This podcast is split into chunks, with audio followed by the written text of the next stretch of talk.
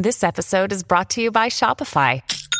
Forget the frustration of picking commerce platforms when you switch your business to Shopify, the global commerce platform that supercharges your selling wherever you sell. With Shopify, you'll harness the same intuitive features, trusted apps, and powerful analytics used by the world's leading brands. Sign up today for your $1 per month trial period at shopify.com slash tech, all lowercase. That's shopify.com slash tech.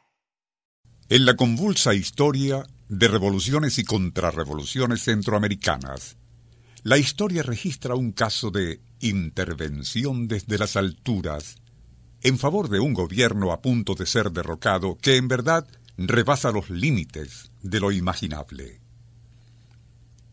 En 1907, el entonces primer mandatario de Nicaragua, José Santos Zelaya, electo en 1893 y reelecto en 1898, se enfrentaba a la más peligrosa intentona de derrocarle. Era la comandada por el general Pablo Castellano, quien disponía de parque, armamento, dinero en abundancia y tropas decididas.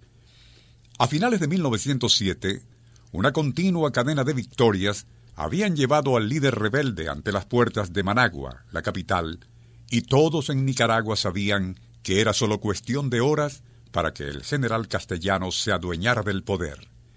Sería entonces cuando tuvo lugar la ya mencionada intervención cuya insólita procedencia y magnitud impidieron que cayera el gobierno de José Santos Zelaya. Nuestro insólito universo. Cinco minutos recorriendo nuestro mundo sorprendente.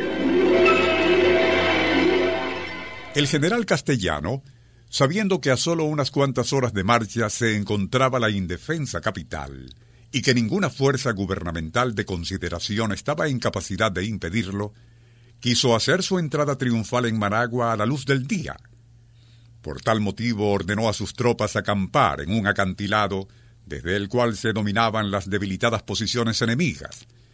Y aquella noche, tras una cena durante la cual brindó con sus oficiales por la inminente victoria, se retiró a su tienda de campaña a descansar. Poco antes de las once, ya casi todos habían seguido el ejemplo del comandante, y solo un par de oficiales permanecían conversando quedamente alrededor de la ya agonizante fogata. Justo entonces, el relincho de un caballo rompió el denso silencio. Segundos después, otro caballo dio señales de inquietud, luego otro, y a sus relinchos se unieron ladridos de los perros en el campamento.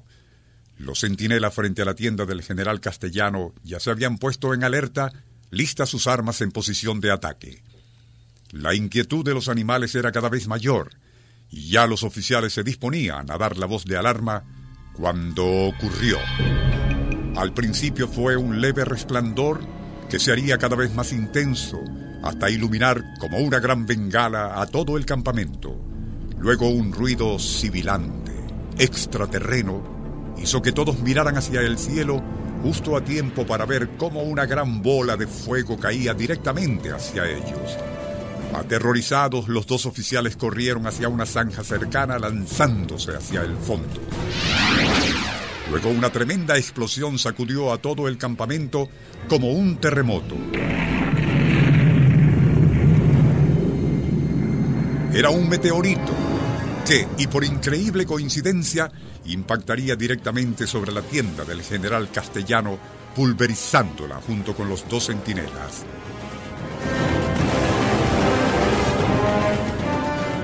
Posteriormente, los sobrevivientes informaron que el choque de aquel cuerpo errante fue de tal magnitud que su onda calorífera calcinó en forma instantánea a más de una docena de caballos y unos 15 soldados.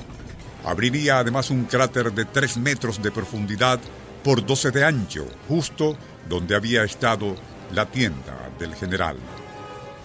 Aquella insólita muerte de Castellano fue interpretada por sus seguidores como una especie de advertencia divina en contra del movimiento revolucionario que, y a partir de entonces, perdería impulso terminando por desmoronarse.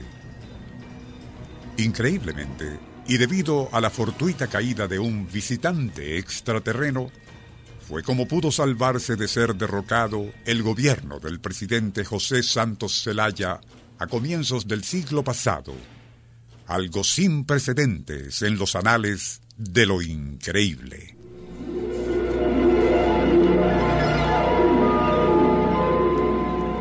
Nuestro insólito universo. Email insólitouniverso.hotmail.com Autor y productor Rafael Silva. Apoyo técnico José Soruco y Francisco Enrique Mijares. Les narró Porfirio Torres.